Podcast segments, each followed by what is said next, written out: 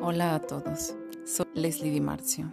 Bienvenidos a esta edición de El sentido de las letras, un espacio breve en el que abrimos la puerta a otros mundos posibles, cuya realidad basta para contenerse y desplegarse a través de la lectura.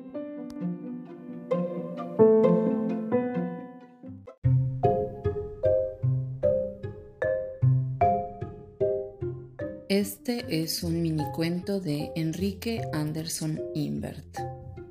Tabú. El ángel de la guarda le susurra a Fabián por detrás del hombro. Cuidado, Fabián.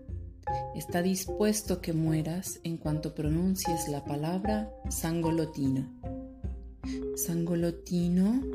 pregunta Fabián azorado. Y muere.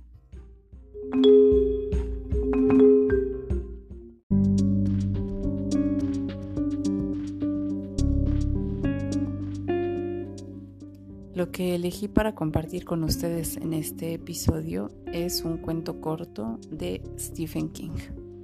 Sí, del maestro del terror. Si se trata de un cuento de ese tipo o no, lo descubrirán ustedes. Hay tigres. Charles necesitaba angustiosamente ir a la baba. Ya era inútil engañarse diciendo que podía esperar al recreo. Su vejiga protestaba desesperadamente, y Miss Bird le había descubierto retorciéndose. Había tres profesoras en el tercer grado de la escuela elemental de Acorn Street. Miss Kinney era joven y rubia y llena de vivacidad. Miss Trask tenía la hechura de un almohadón moruno. Se peinaba con trenzas y se reía ruidosamente. Luego estaba Miss Bird. Charles había sabido que terminaría con Miss Bird. Lo había sabido. Había sido inevitable, porque era obvio que Miss Bird quería destruirle. No permitía que los niños fueran al sótano. El sótano, explicó Miss Bird, era donde se guardaban las calderas de la calefacción, y las señoras y los caballeros bien educados jamás irían allí porque los sótanos eran lugares feos, viejos y llenos de hollín. Las jóvenes y los caballeros, repitió, no bajan al sótano. Van al cuarto de baño, dijo. Charles volvió a retorcerse. Miss Bird le miró. Charles, dijo claramente, señalando Bolivia con el puntero. ¿No necesitas ir al baño? Cathy Scott, que tenía el pupitre delante de él, se rió, pero cubriéndose prudentemente la boca con la mano. Kenny Griffin hizo una mueca y dio una patada a Charles por debajo del pupitre. Charles se ruborizó. Di algo, Charles, insistió Miss Bird vivamente. Necesitas. Dirá orinar. Siempre dice orinar. Sí, Miss Bird, Sí que. Que tengo que ir al, al baño. Miss Bird sonrió. Muy bien, Charles. Puedes ir al baño a orinar. ¿Es eso lo que necesitas hacer? ¿Orinar?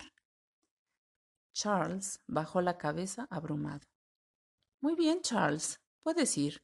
Y la próxima vez, por favor, no esperes a que te lo pregunte.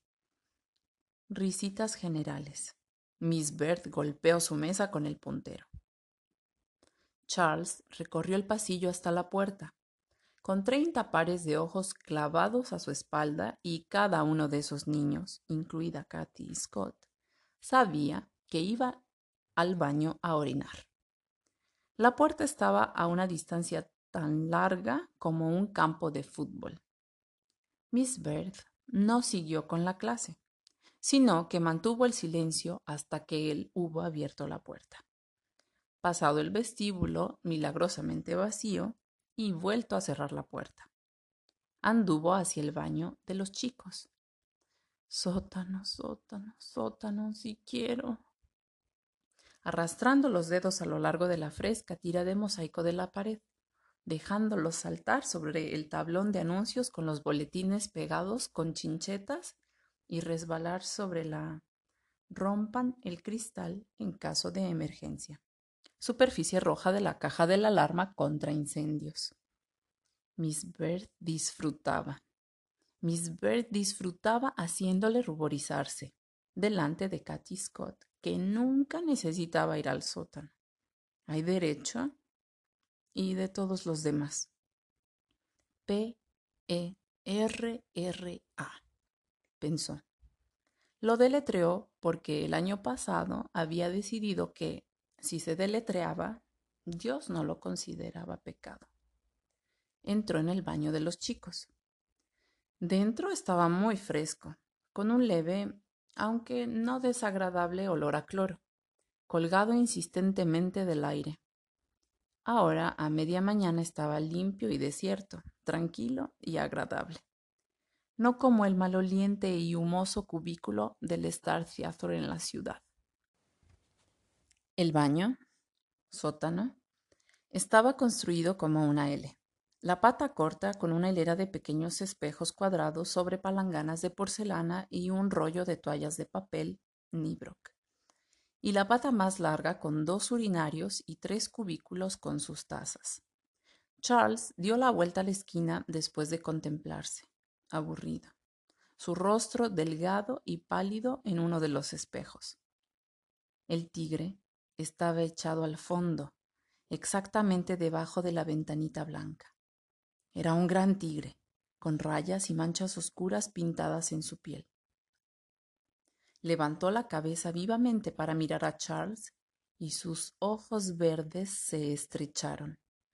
Una especie de gruñido suave, como ronroneo, escapó de su boca. Los ágiles músculos se flexionaron y el tigre se levantó, agitó la cola y golpeó con un ruidito contra los lados de porcelana del último urinario. El tigre parecía muy hambriento y agresivo. Charles salió precipitadamente por donde había entrado. La puerta parecía tardar años en cerrarse neumáticamente tras él. Pero cuando lo hizo se creyó a salvo.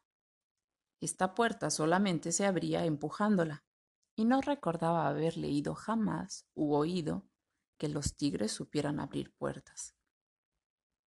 Charles se secó la nariz con el dorso de la mano. Su corazón latía con tal fuerza que podía oírlo. Seguía necesitando ir al sótano, más que nunca. Se revolvió, bailó y apretó la mano contra el vientre. Realmente tenía que ir al sótano. Si solamente pudiera tener la seguridad de que no se acercaría a nadie, podía entrar en el de las niñas. Estaba del otro lado del vestíbulo. Charles lo miró anhelante, sabiendo que no iba a atreverse en un millón de años. ¿Y si llegara Cathy Scott? Oh, horror de los horrores. ¿Y si la que llegara fuera Miss Bird? Quizás había imaginado al tigre. Abrió la puerta lo suficiente para acercar un ojo y miró. El tigre le miró a su vez desde el ángulo de la L, con los ojos de un verde resplandeciente. Charles imaginó que podía ver una minúscula manchita azul en aquel brillo profundo, como si el tigre se hubiera comido uno de sus ojos, como si una mano rodeó su cuello. Charles lanzó un grito sofocado y sintió que tanto el corazón como el estómago se le anudaban en la garganta. Por un momento tuvo la terrible sensación de que iba a mojarse. Era Kenny Griffin, sonriendo complaciente. Me ha mandado Miss Bird porque llevas años sin volver. Prepárate. Sí, pero no puedo entrar en el baño, dijo Charles medio muerto del susto que le había dado Kenny. Estás estreñido, lanzó Kenny alegremente. Espera que se lo cuente a Katy. No se te ocurra, dijo Charles asustado. Además, no lo estoy. Hay un tigre allá dentro. ¿Y qué está haciendo? preguntó Kenny. ¿Pis? No lo sé, murmuró Charles mirando a la pared. Yo solo quería que se fuera. Y se echó a llorar. Eh, dijo Kenny, desconcertado y un poco asustado. ¿Y qué pasa si tengo que ir? ¿Y si no puedo hacer otra cosa? Miss Bird dirá que... Vamos, insistió Kenny, cogiéndole del brazo con una mano y empujando la puerta con la otra. Te lo estás inventando. Estuvieron dentro antes de que Charles, aterrorizado, pudiera soltarlo y arrimarse a la puerta. Tigre, exclamó Kenny. Chico, Miss Bird te matará. Está del otro lado. Kenny empezó a andar junto a las palanganas. Gatito, gatito, gatito, gatito. No lo hagas, chilló Charles. Kenny desapareció en la esquina. Gatito, gatito, gatito, gatito. Charles salió disparado por la puerta y se apoyó en la pared, esperando con las manos apretando la boca y los ojos cerrados con fuerza. No se oyó ningún grito. No tenía idea de cuánto tiempo permaneció allá, helado, con la vejiga a punto de reventar. Contemplaba la puerta del sótano de chicos, pero no le decían nada. Era solo una puerta. No iría, no podría pero al fin entró. Las palanganas y los espejos seguían ordenados, y el vago olor a cloro persistía. Pero ahora parecía que había otro olor por debajo de aquel. Era un olor vagamente desagradable, como de cobre rayado. Con gemidos de impaciencia, pero silenciosos, se acercó al ángulo de la L y miró. El tigre estaba echado en el suelo, lamiendo sus patas con una enorme lengua color de rosa. Miró a Charles sin curiosidad. Enganchado en una de sus garras había un trozo de camisa, pero su necesidad era ahora pura agonía y no podía esperar más. Tenía que hacerlo.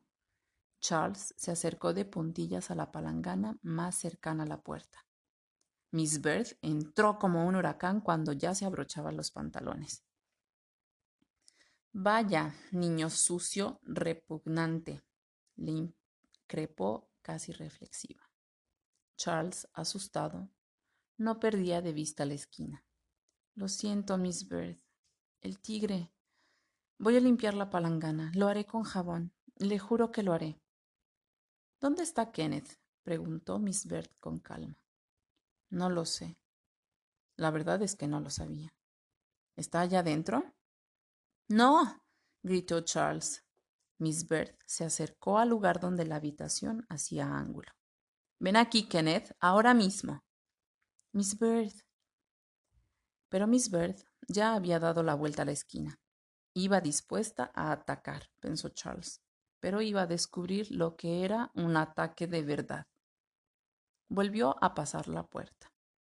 Bebió agua en la fuente de la entrada. Miró la bandera americana colgada sobre la entrada del gimnasio. Miró el tablón de anuncios. El mochuelo del bosque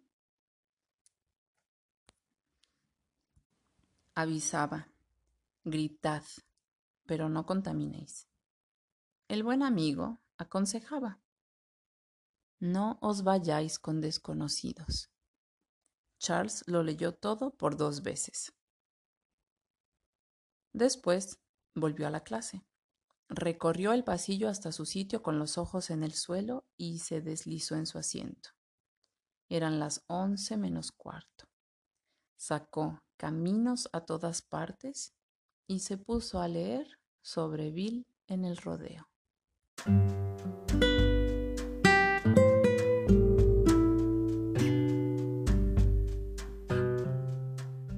Los invito a leer, en voz alta o en silencio, para alguien más o para ustedes mismos, a experimentar la magia creada por los escritos de otros y también a escribir.